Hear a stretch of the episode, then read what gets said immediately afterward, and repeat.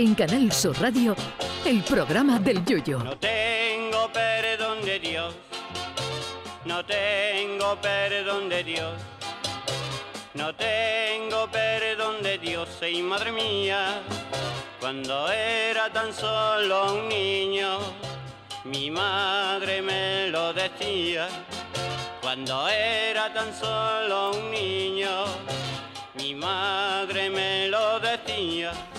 Durante toda esta semana se está celebrando la Semana Mundial del Dinero, que pretende concienciar a niños, adolescentes y jóvenes sobre nociones financieras, es decir, prepararlos desde chiquititos para que sean unos tiesos de mayores. Porque reconozcamos que todos en algún momento de nuestra vida hemos deseado ser ricos, pero ojo que no es oro todo lo que reluce en la vida del taco. El hombre más rico del mundo es Elon Musk, eh, fundador de Tesla, que cerró el año pasado con una fortuna personal, ojo, de 277 mil millones de dólares, que eso hay años que no lo ganamos nosotros en este programa. Y el segundo hombre más rico en el taco del planeta es el fundador de Amazon, Jeff Bezos, que tan solo con cuatro años más que yo tiene 195 mil millones de dólares más que yo. Como verán, al lado de estos dos, Amancio Ortega está cobrando la ayuda familiar. ¿Se cambiarán ustedes por Jeff Bezos, CEO de Amazon?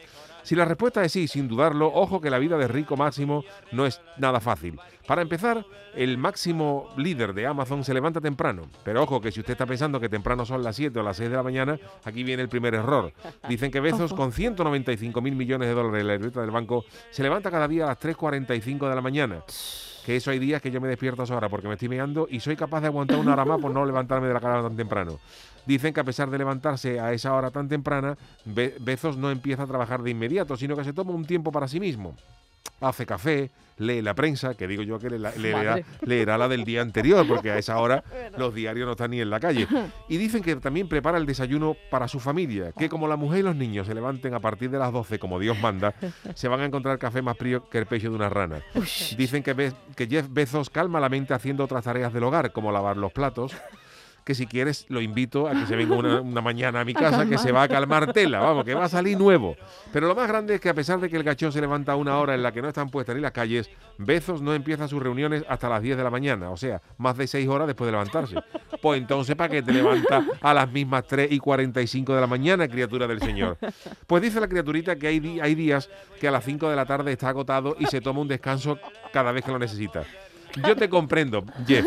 Porque si yo me levantara a las 3.45 de la mañana a diario, a las 5 de la tarde no estaría cansado, sino directamente muerto. Dice Bezos que él procura dormir 8 horas y que se suele acostar pronto. Y yo he echado cuentas, y si te levantas a las 3.45 para dormir 8 horas, te tienes que acostarte a las 8 de la tarde. O sea que Jeff Bezos no ha visto en su vida las dos primeras partes de la final del falla. Nunca. No sabe lo que se ha perdido. En fin, que como ven, yo tengo claro que jamás seré CEO de Amazon. Porque si para tener ese dineral hay que levantarse todos los días a las 4 menos cuarto de la mañana, el puesto de manda más de Amazon, el que lo coja para ahí. Ay, mi velero, velero mío. Canal Sur Radio. Llévame contigo a la orilla del río. El programa del Yoyo.